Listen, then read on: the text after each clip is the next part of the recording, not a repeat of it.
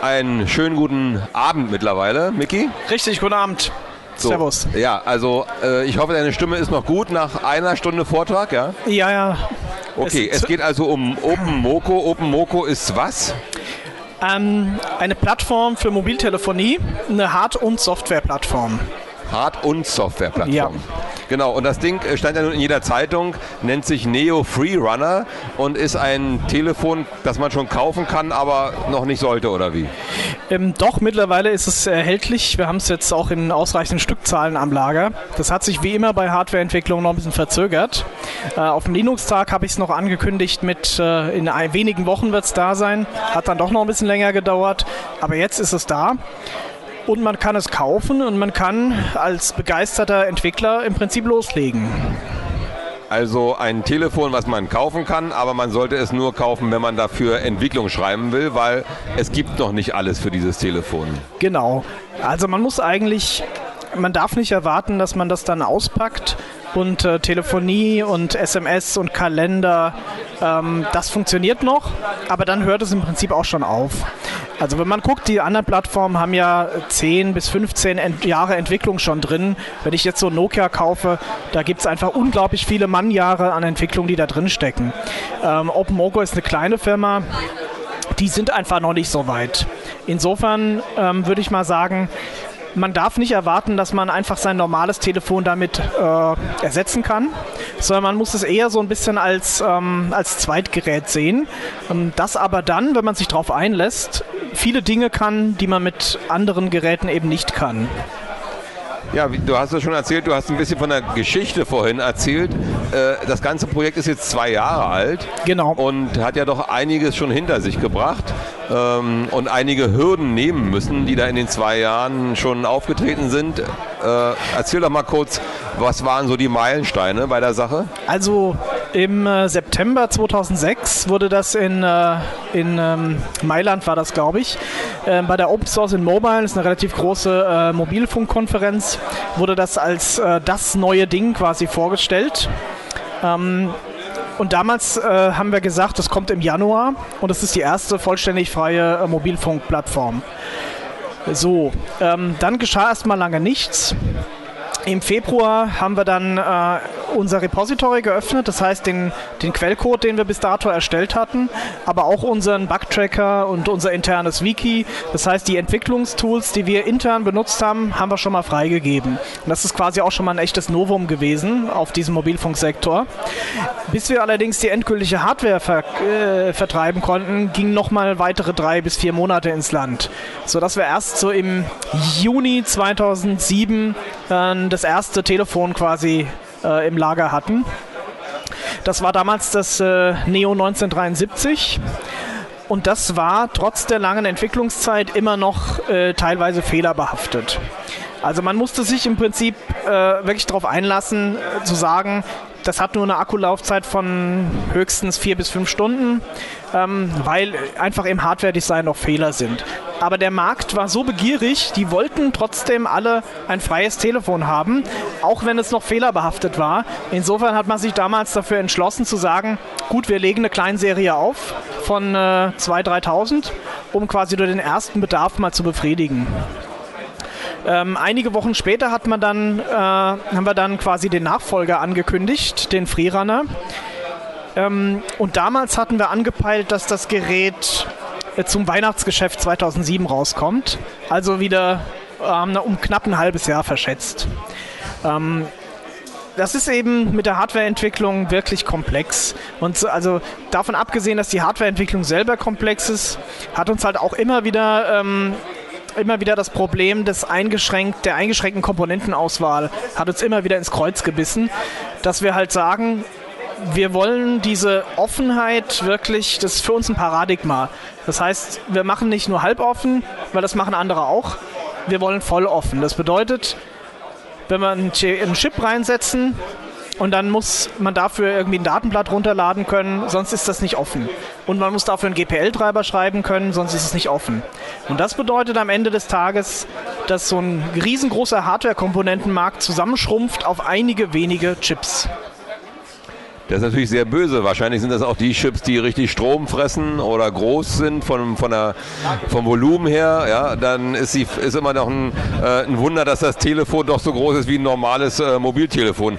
Nicht so dünn wie dieses von der Apfelfirma es ist auch schwer, ne? Ja, richtig. Das sind genau die, das es, sind genau die Preise, die man für die Offenheit derzeit zahlen muss. Ja. Wir, das ist weniger sexy, weniger schlank, äh, weniger. Wieso? Äh, Hat es keinen Vibrator oder was? Äh, doch, Vibrator schon. Ja, das ist auch sexy. Na, ich sag mal, das Gehäuse, Gehäuse polarisiert schon bei den Leuten etwas. Das Gehäuse polarisiert, ja, das glaube ich, ja. Das hat so ein, ähm, äh, meine Mutter kann sich daran erinnern, das war äh, früher so eine Art äh, Bakelituntersetzer für ihren Kochtopf, würde ich sagen. Ja, ja, richtig, genau. Ja, so, da konnte sie den Kochtopf draufsetzen. So sieht das aus, so wie so ein Bakelitteil. Genau.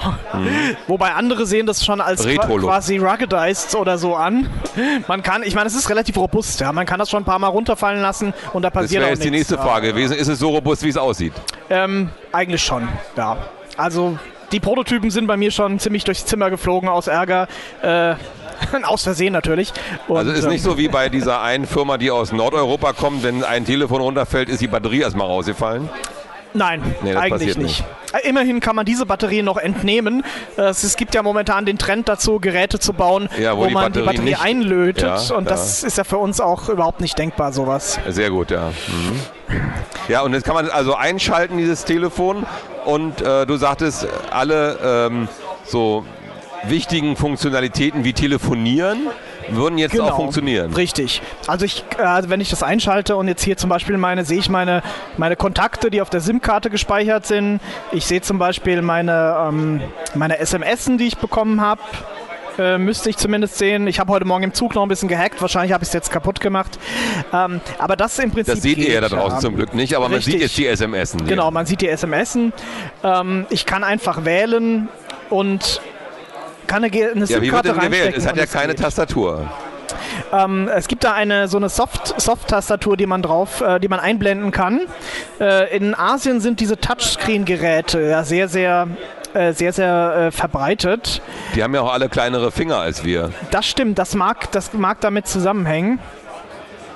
Und ähm, man muss halt dann eben so eine Tastatur einblenden lassen und kann dann eben auf dieser Tastatur die Nummer wählen und dann anrufen oder angerufen werden.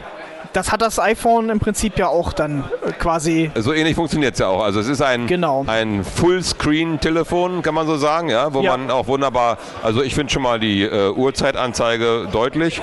Und was sind die beiden Balken da oben? Einmal die Batterie und einmal der Empfang, die Empfangsstärke, ja? Exakt, genau. So wie es sein muss. Also ach nee, das kann ja nicht sein. Die Batterie ist ganz rechts oben. Dann gibt es noch einen grünen Balken. Was sagt der grüne Balken aus?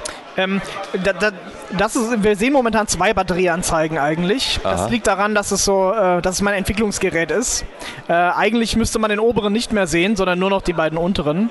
Aber ich bin da momentan so ein bisschen mit Spielen von verschiedenen äh, Möglichkeiten, quasi den Batteriezustand zu repräsentieren. Ja. Ähm, da bin ich momentan so ein bisschen am Experimentieren, deswegen sieht man da mehr. Ja, was habt ihr jetzt als äh, nächstes vorgesehen? Jetzt haben wie viele Entwickler das Gerät gekauft? Ähm, Zahlen ist immer schwierig. Äh, die, die weiß man nur in Taiwan und die geben die auch nicht gerne bekannt. Aber also so von den Größenordnungen äh, würde ich mal schätzen, dass wir bis Ende des Jahres so Richtung 10.000, 20.000 Einheiten wo landen. Das ist vergleichsweise wenig, wenn man äh, irgendwie die Global Players sich anguckt, aber vergleichsweise viel, wenn man bedenkt, dass es ein Entwicklungsboard im Telefongehäuse ist. Ja, ja, eben. Es ist ja insofern, kein Telefon für einen Endanwender. Genau. Und insofern, ähm, also sag ich mal, wenn man es schafft, mit dem Gerät zunächst mal für die nächsten paar Jahre eine solide Nische zu erreichen und damit wirklich den Leuten eine Möglichkeit gibt, ein Werkzeug, ihre eigenen Visionen der Mobiltelefonie auch zu verwirklichen. Ich denke, dann könnte man zufrieden sein, wenn man sich in der Nische etablieren kann. Und wie das nun mal so ist, ich denke, Linux auf dem Desktop hat auch 10 bis 15 Jahre gedauert, bis es eine wirkliche Alternative geworden ist. Ich also das richtige Telefon von Herrn Bell hat 50 Jahre gebraucht, um, oh ja, um überhaupt als Telefon wahrgenommen zu werden. Genau. Also ich denke, ich hoffe nicht, dass wir so lange brauchen, aber wir sollten schon davon ausgehen, dass wir noch ein paar Jahre brauchen, bis wir wirklich äh, äh, der Windows Mobile und dem Symbian und dem Apple Konkurrenz machen können. Ah, also innerhalb der nächsten fünf Jahre wird da einiges passieren. Und was wird da passieren? Was habt ihr jetzt so vor? Welche, in welche Richtung geht das? Habt ihr schon äh, Rückmeldungen von den Entwicklern, die jetzt da sitzen mit den 10.000 Geräten? Ich meine, 10.000 Entwickler, die sich so ein Gerät kaufen und dafür programmieren, das soll erstmal eine Firma vorweisen. Also welche Firma in diesem Global Player Markt da haben 10.000 Entwickler an einem Telefon sitzen? Das ist wahr. Das ist schon quasi, also momentan würde ich fast sagen, ist es aus dieser, sind der Möglichkeiten schon fast zu viele. Ähm, also viele Leute wissen gar nicht, wo, wo sie jetzt einfach anfangen sollen. Weil wir haben das Bluetooth, wir haben das GSM, wir haben das GPS, äh, wir, haben, wir haben das WLAN. Was genau soll ich denn jetzt machen? Das ist wie wenn man irgendwie einem Künstler eine, eine, eine viel zu große Leinwand gibt und dann weiß er nicht genau, wo er seinen ersten Pinselstrich äh, setzen soll.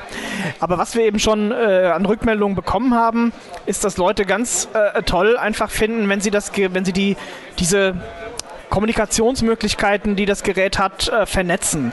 Also zum Beispiel solche Dinge wie, ähm, dass man sich eine SMS schicken kann und dann gibt das äh, Telefon zum Beispiel ähm, seine horizontale oder vertikale Lage zurück. Es hat ja Lagesensoren und dann schickt es das als SMS äh, zurück. Ah ja. Also wie, wie, wie, wie relevant das natürlich ist, ist eine andere Frage. Ja, ich überlege gerade, wozu brauche ich das, ja? Ja, na gut, vielleicht für äh, Home-Automation. Wie wäre es denn, wenn ich das irgendwie als Remote-Wasserwaage? ist natürlich jetzt ein bisschen konstruiert. Aber was ich damit sagen will... Remote-Wasserwaage, genau. Der Tischler ist gar nicht mehr zu Hause, sondern genau. ähm, ich baue meinen Dachstuhl selber und der Tischler gibt dann an, nein, noch etwas mehr nach links und noch etwas mehr nach rechts. Genau, was ich damit einfach nur, nur sagen will, ist... Ähm, die, die ganz wilden Ideen stecken da draußen bei den Leuten, die ihre Probleme lösen wollen. Ja. Und das bis jetzt mit der Hardware noch nicht tun konnten, die sie haben. Und ich denke, die Innovation beginnt beim Endnutzer. Der hat ein Problem, das will er lösen. Und, und die Probleme sind ja eigentlich gar nicht so kompliziert, die er lösen will. Nein, also hier kommen die genau. Fragen zum Beispiel, ja. wie lange hält der Akku? Ähm, bei moderater Nutzung äh, zwei bis drei Tage wenn man ähm, die ganze Zeit quasi äh, im Web surft und alles anhat, dann ist nach zwei bis drei Stunden schon der Saft aus. Das ist ähm, aber auch eigentlich bei der Konkurrenz äh, auch schon der Fall. Obwohl ihr freie äh, Hardware-Teile benutzen genau, müsst. Also es ist bei uns natürlich noch ein bisschen schlechter, weil äh, der, ich sag mal, es ist weniger hoch integriert. Ja. Weil wir müssen mehr so verschiedene Kleinkomponenten machen, ähm, weil der freie Markt halt nicht so viel hergibt. Und ähm, das wirkt sich dort natürlich negativ auf die Akkulaufzeit aus. Ja, ja ganz klar. Ähm, die anderen Sachen sind ja immer die üblichen. Und zwar, ähm, wie sieht es aus mit einer Synchronisation zwischen Kontakten, Termin etc., mit Programmen wie zum Beispiel Kontakt, Thunderbird, Lightning etc.? Da ist die bittere Wahrheit, ähm, da gibt es noch gar nichts. Aha. Und das liegt tatsächlich äh, daran, dass wir im Prinzip äh, jetzt nach 15 Monaten Hard- und Softwareentwicklung überhaupt erstmal so weit sind, dass wir telefonieren können und eine SMS schicken können. Ja. Äh, von Synchronisation mit, äh, mit anderen Programmen und Kontakten, ähm, da haben wir überhaupt noch nicht mit angefangen, weil die Basics äh, noch nicht mehr da waren. Aber ich denke mal, jetzt wo das Gerät wirklich draußen ist und wo viele Entwickler ähm, die Möglichkeit haben, was dazu zu steuern, könnte ich mir vorstellen, dass das dann wirklich auch irgendwie explodiert an. Darum bin ich ja. erstaunt, dass als, als erste äh, äh, Special-Anwendung die SMS-Verschickung des, äh, des, äh, der Richtung der, der Lage äh, hier kommt und nicht so eine Standardanwendung Kontakte synchronisieren oder sowas. Ja, da geht natürlich immer so ein bisschen auch ähm, also einerseits will man natürlich die Brot- und Butter-Anwendungen versuchen, möglichst schnell zu liefern. Andererseits sucht man aber natürlich auch nach einem Differenzierungsargument. Äh, ja, ja, ja. Und äh, für OpenMoko ist es natürlich auch, die versuchen derzeit auch vor allem in die Breite zu gehen. Das heißt, alle möglichen oder unmöglichen Anwendungsszenarien. Ja, na klar, nur äh, wenn man das Unmögliche denkt, ist das Mögliche erstmal äh, machbar. So ne? sieht's aus. Und nur so kann ich äh, zu Anwendungen kommen, die die Konkurrenz momentan halt noch nicht bieten kann. So, dann wird die nächste Frage gestellt. Ähm, äh, es gibt das, geht das Gerücht um, ich meine, es sind nur 10.000 draußen, es kann nicht jeder nachprüfen. Ähm, weil vielleicht hat auch nicht mal der Freund oder der Bekannte eins davon. Ne? Ähm, es bräuchte sehr lange zum Booten. Das ist richtig. Auch da muss man wieder sagen, das bootet derzeit wie ein Desktop-System. Das heißt, alle Services, äh, die man so hat, werden erstmal hochgefahren, egal ob ich sie jetzt sofort brauche oder nicht, inklusive einem SSH-Dienst, dem Bluetooth-Dienst und so weiter und so fort. Ähm, auch hier wieder, es ist noch überhaupt nichts optimiert. Ähm, sobald man jetzt, sage ich mal, wieder die Basics hat, kann man im nächsten Schritt sagen, so und jetzt kümmern wir uns mal darum, dass es schnell bootet. Jetzt kümmern wir uns darum, dass es ein bisschen weniger Strom verbraucht. Also das sind alles natürlich berechtigte Fragen, aber die einzige Antwort darauf ist, äh, Schritt für Schritt muss man vorgehen. Ja klar. Man will erstmal eine, äh, eine, Entwicklungsumgebung haben, mit der man bestimmte Dinge machen kann. Exakt. Und dann äh, kann man es vielleicht sogar im ROM irgendwo einbrennen, das Betriebssystem, und dann bootet sich es halt auch viel schneller, als wenn ich jetzt aus irgendeinem Flash-Speicher oder woher kommt das alles? Genau, das wird alles aus dem Flash direkt geladen ja. und bootet halt, weil es erstmal einfacher war, wie ein ganz normaler PC. Ja, okay, also das kann ja. man ja ändern. Ja. Das kann man ja direkt in den ROM nachher brennen, wenn man ein Telefon hat, was äh, die, die Grundfunktion also liefert und nur die Zusatzanwendung halt in den Flash-Speicher nachher Ganz genau. ruft. Dann ist es ja schon viel schneller, gerade beim Booten. Richtig. Ja, und ich kann es vielleicht dann sogar noch so konfigurieren, dass es beim Installieren, äh, könnte ich mir vorstellen, er sagt dann, ich will das, das und das auf meinem Telefon haben, aus den vielen Anwendungen und der Rest kann runter. Durchaus. Also wir das haben kann man ja beim anderen Telefon gar nicht. Genau, also die normalen, ähm, ich kenne kaum Telefone, die einen Paketmanager haben. Ja. Und wir haben einen sogenannten Installer und damit kann man aus äh, mittlerweile schon, schon tausenden von Standard-Linux-Anwendungen, die man halt irgendwie so im Portfolio hat, äh, kann man die installieren. Inwiefern die auf so einem kleinen Display gleich benutzbar sind, ist wieder eine andere Frage. Ja, ja. Also wenn ich zum Beispiel meinen, also wenn ich schaffe, einen GNOME kompiliert zu bekommen, heißt das nur lange nicht, dass ich das auf dem Display äh, sinnvoll benutzen kann. Aber einige Leute haben das schon gemacht. Einige Leute haben auch eine alternative äh, Debian-Distribution für das Gerät schon produziert. Und dann habe ich natürlich Zugriff auf das riesengroße Debian-Archiv.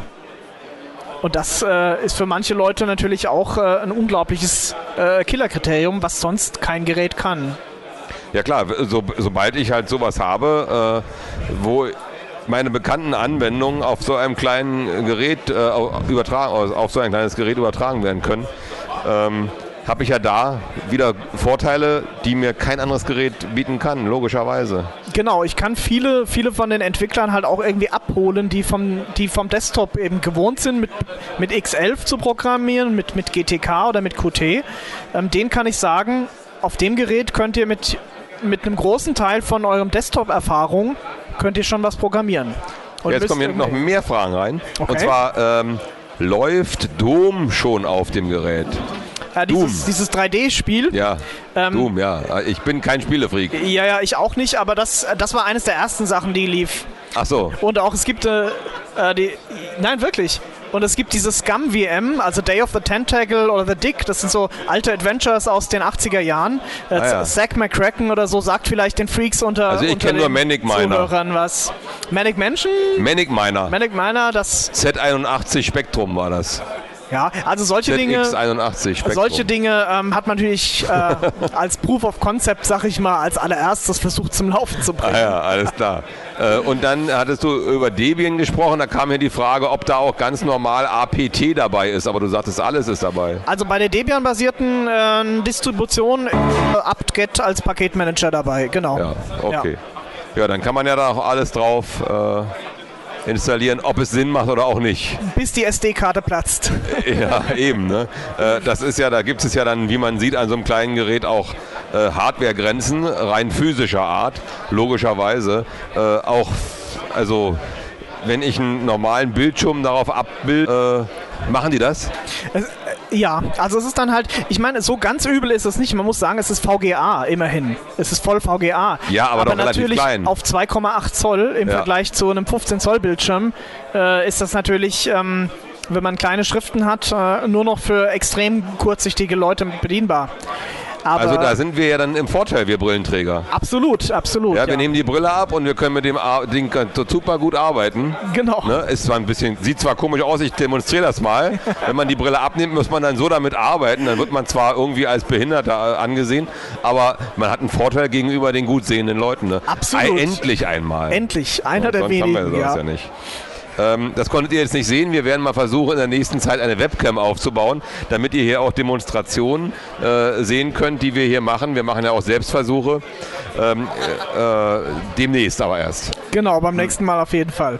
Dann, ach jetzt sind wir schon hier, ist Android von Google was ganz anderes oder die direkte Konkurrenz? Das ist eine sehr gute Frage. Ähm, man muss momentan dazu sagen, wir wissen es nicht. Denn ähm, Google hat bisher außer ähm, äh, geduldigen Pressreleases ja. eigentlich überhaupt keine Substanz folgen lassen. Ähm, es ist derzeit völlig unklar, ob äh, Android auf einem Gerät bedeutet, dass das auch offen ist. Das ist völlig unklar. Es, äh, Google sagt, es wäre Open Source oder soll Open Source werden. Aber wenn man äh, jetzt schaut, was bisher freigegeben wurde von Google, dann nur die Dinge, die sie freigeben müssen, weil sie unter GPL sind. Das heißt der Kernel. Aber ansonsten ist noch überhaupt nichts freigegeben. Und man kann es nicht absehen. Sie ködern natürlich die Leute damit, dass sie ähm, leichten Zugriff auf ihre, ihre Services haben wollen. Aber ich denke, am Ende des Tages wird Android eher eine Konkurrenz für Symbian und Windows Mobile als weniger für OpenMoko, weil die totale Freiheit und Offenheit, glaube ich, wird uns auch Google nicht äh, liefern auf die. Äh ähm, und ihr seid aber unter GPL und nicht unter LGPL. Exakt, äh, sowohl als auch. Also die Bibliotheken sind bei uns unter LGPL ja. und die Anwendungen sind unter GPL. Das, so das geht auch zusammen, Aufteilung. das kann man machen zusammen auf einem? Ja, ja, das kann man machen. Ähm, also man kann beispielsweise, ähm, also Freiheit heißt bei uns im Prinzip auch, wenn jemand eine kommerzielle Anwendung schreiben wollte, ja. dann könnte er die gegen unsere LGPL-Bibliotheken linken. Ja und verkaufen. Das okay. ohne den Code freigeben zu müssen. Ja. Das dürfte er. Ähm, wenn allerdings jemand äh, unsere Telefonieanwendung nimmt und da ein neues Feature reinbringt, ja. und dann muss er den Code aber dafür freigeben. Ach so, okay. Äh, dann war noch die Frage, wie groß ähm, ist denn die SD-Karte oder wie kann, wie groß kann die SD-Karte sein, die man da reinsteckt? Ähm, wir liefern 512 Megabyte mit, das ist relativ wenig, äh, reicht für die ersten Experimente. Ähm, ich glaube, das Größte, was ich bis jetzt erfolgreich äh, von jemandem gehört habe, waren 8 Gigabyte. 8 Gigabyte? Ja. Ist erfolgreich getestet? Ist erfolgreich getestet worden, ja. Okay, jetzt haben wir... Oh, da wird gerade eine Frage gestellt. Ich habe ihn nicht verstanden. Kann er sich nochmal wiederholen? Please repeat. ich leider auch nicht. Äh, ja, jetzt äh, wird hier angenommen oder gesagt, das Gerät kann nur USB 1.1, das ist richtig? Das ist korrekt. Ähm, auch hier wieder einer der Preise, die man für die Offenheit zahlen muss. Unser Hauptprozessor äh, ist ein, ein Samsung. Das ist ein Design, das ungefähr fünf Jahre alt ist. Ähm, es gibt nur ganz wenige dieser hochintegrierten Chips, die USB 2.0 können. Und die sind ähm, derzeit nicht unter freien äh, Lizenzen quasi. Also freie Lizenzen ist nicht ganz richtig, aber wenn man auf die Homepage von dem Hersteller geht, kann man ohne NDA keine Schaltpläne runterladen ja. oder, oder noch nicht mal ein Datenblatt. Und das war für uns äh, damals nicht akzeptabel. Ja. Deswegen sind wir lieber zu dem etwas langsameren und äh, weniger performanten, aber dafür damals freieren äh, äh Chip-Hersteller gekommen. Aber es ist absehbar, dass USB 2.0 in einer späteren Version dann da reinkommt. Ja? Sobald es freigegeben wird. Das ist schwierig zu sagen. OpenMoko versucht natürlich auch seine Hardware zu verbessern. Ähm, natürlich in langsamerem Tempo, als das äh, die äh, milliardenschweren Mitbewerber können. Aber wir wollen schon auch am Ball bleiben. Wir versuchen nächstes Jahr ein Modell mit Edge rauszubringen, ja. damit wir ein bisschen schnellere Konnektivität haben. Und dann vielleicht im Jahr drauf ähm, UMTS und USB 2.0. Ah ja. Aber halt also, Schritt für Schritt. Ja, nur. Schritt für Schritt. Ähm, äh, und da, da der USB-Port dran ist, kann man dann da Stick anstecken, also mit Adapter vielleicht oder? Ja, es gibt äh, so einen so äh, Gender Change Rechtsumwandler für USB und ähm, ein, ein ohne Operation. Ohne Operation, ganz, ganz ähm, wunderbar und äh, eine der, der, Besonderheiten ist, dass das Ding sogar ein bisschen Strom liefern kann. Normalerweise äh, haben diese Geräte zwar äh, USB-Master-Modus, können aber keinen Strom für die Geräte liefern, sodass man so einen äh, Powered Hub braucht oder sowas. Der Neo Freerunner kann ein bisschen Strom liefern, das heißt ein USB-Stick oder eine Tastatur sollte ohne Probleme funktionieren. So, jetzt kommt die nächste Frage. Wenn man den USB-Sticks da anschließen kann, aber wir hatten es eigentlich, also ich weiß nicht, ob es geht, aber äh, USB 1.1, liebe Leute, dann kommt hier die Frage, ob man dann einen DVB-T-Stick anschließen kann mit dem Fernschirm. Ja, nein. Ich kann ihn natürlich anschließen, Ja. aber ähm, man darf nicht vergessen, äh, hier läuft ein relativ schwachbrüstiger Prozessor. Das ist ein eingebettetes Gerät äh, am Ende des Tages. Und ähm, DVB-T ist im Prinzip ja, ähm, also, soweit ich weiß, irgendwie unkomprimiert oder komprimiertes MPEG 2. Da brauche ich richtig, richtig Power auf dem Hauptprozessor, um das äh, in Echtzeit zu dekodieren. Äh, das kann das Gerät leider nicht leisten. Äh, Jetzt noch mal eine Frage zu dem Android. Wie sichert sich denn OpenMoko ab, dass sich Google da nichts abkupfert? Ähm, gar nicht. Also wenn man halt, wenn man diese Offenheitskarte spielen will, äh, dann spielt man die sowohl äh, für die Guten, das heißt die, die Kunden und die Mitentwickler, als auch für die Bösen, äh, die vielleicht was abgucken wollen. Ähm, das Einzige, was wir machen können, ist zu sagen, was wir machen, ist GPL. Ähm, das heißt, wenn ihr das nehmen wollt, ähm, müsst ihr es wieder freigeben. Aber die besten Ideen ähm, haben meiner Meinung nach sowieso die Leute da draußen und nicht die Leute in irgendeiner kleinen Firma oder auch in einer großen Firma. Von daher denke ich, stellt sich das Problem hoffentlich nicht. Die guten Lösungen kommen von der Community. Und von den Guten. Okay, Ja. also damit haben wir schon mal äh, festgehalten, äh, die Guten sind. Jetzt haben wir noch die letzte, äh, die letzte Frage von der Community da draußen. Die Frage. Und zwar, kann man denn über den USB-Stick eventuell den Akku laden? Genau. Äh, achso, über den USB. Über, äh, über, oder Äh, ja, ja. USB-Anschluss, meine ich. Wir, äh, also wir, wir, Ihr, ihr habt ja mehrere Anschlüsse. Einmal den wir haben uns Standards verschrieben. Das heißt, was wir nicht leiden können, sind diese Wandwarzen, äh, dass man für jedes Gerät ein neues Netzteil braucht. Ah, ja. Deswegen ist bei uns die USB-Buchse auch gleichzeitig der Ladestecker. Man ist, ist prinzipiell so. Der, der Lade, der lädt immer über USB sowieso. genau. Also ich kaufe mir ein USB-Ladegerät äh, oder ein USB-Netzteil oder sowas, ja, und Ja. Wir, daran. wir, wir shippen sogar eins mit, Ja. wenn man es kauft. Aber ich kann es auch einfach an einen Laptop anschließen und dann wird es mitgeladen. Ah, Oder ja. ich kann mir auch ein äh, externes kaufen. ein Autostecker, äh, nee, Geht auch. 12 Volt Steckdose auch, und so ja. weiter. Wunderbar. Das ist äh, eine schöne Sache. Und äh, wenn denn jetzt Entwickler hier in Deutschland, die hier am Channel oder am Radio oder am Computer uns mithören, demnächst auch mitentwickeln wollen, dann müssen sie ja auf die nächste Generation warten, die da rauskommt mit den nächsten 3, 4, 5.000 Stück. Ähm, was wären die Kosten und wie kommt man daran? Ähm, das Gerät kostet momentan in, äh, in USA 350 US-Dollar. Ähm, wenn man äh, die deutschen Import Importeure machen dann irgendwie den gleichen Preis in Euro raus. Äh, das ist aber keine Abzocke, sondern wenn man überlegt, was das alles kostet mit der Mehrwertsteuer und äh, dem Import und der Garantie, dann geht das meiner Meinung nach schon in Ordnung. Ähm, wir haben derzeit Ja, drei die, die Preise in den USA sind ja meistens ohne Mehrwertsteuer Exakt, oder ohne VAT. Genau. Exakt, ja. Wir haben momentan drei Distributoren in Deutschland. Das ist einmal äh, die Firma Trisoft, dann äh, die Firma Pulster und dann die Firma Golden Delicious Computing. Und ähm, das sind drei deutschsprachige Firmen und die ähm, kennen sich auch damit aus. Die legen auch eine kleine Anleitung dabei. Ähm, also zu einem von den dreien würde ich gehen und würde mich da informieren. Und die übernehmen natürlich auch ein bisschen das Risiko, wenn an dem Gerät was dran ist, dann muss es nicht nach Taiwan eingeschickt werden, sondern zunächst mal nur zu meinem lokalen Distributor. Vielleicht aus der Erfahrung jetzt, äh, du hast ja immer Aussagen gemacht, die dann nicht unbedingt eingetroffen sind von der Zeit her. Hast du jetzt vielleicht ein besseres Gefühl, wenn du sagst, wann kommt das nächste raus? Also man schätzt natürlich pessimistischer, um mehr Puffer einzuplanen. Ähm, meinem Bauchgefühl nach würde ich sagen, ähm, dass das nächste Gerät es nicht mehr zum Weihnachtsgeschäft packt, sondern irgendwann so im Frühjahr äh, erscheinen wird. Okay, aber ihr strebt schon an, Weihnachtsgeschäft, ob ihr es, äh, aber Es wird immer angestrebt, aber äh, wenn man sich anguckt, äh, quasi, was wir in der Vergangenheit äh, geleistet haben, dann muss man sagen, es ist sehr unwahrscheinlich. nicht realistisch. ja. Okay, ähm, das wäre es zum Neues zum Open Moko zum Freerunner. Ähm, ihr könnt im Februar eins erwerben und dann endlich eure beliebte Anwendung, die ihr schon immer auf dem Telefon haben wolltet, selbst programmieren. Äh, alle freuen sich, insbesondere freut sich Miki Lauer. Wir danken dir, dass du hier warst und wünschen dir einen guten Heimweg, weil du gehst heute schon, fährst heute schon nach Hause. Genau, ich muss nach Frankfurt. Vielen, vielen Dank. Ja, gut, danke. Tschüss. Tschüss.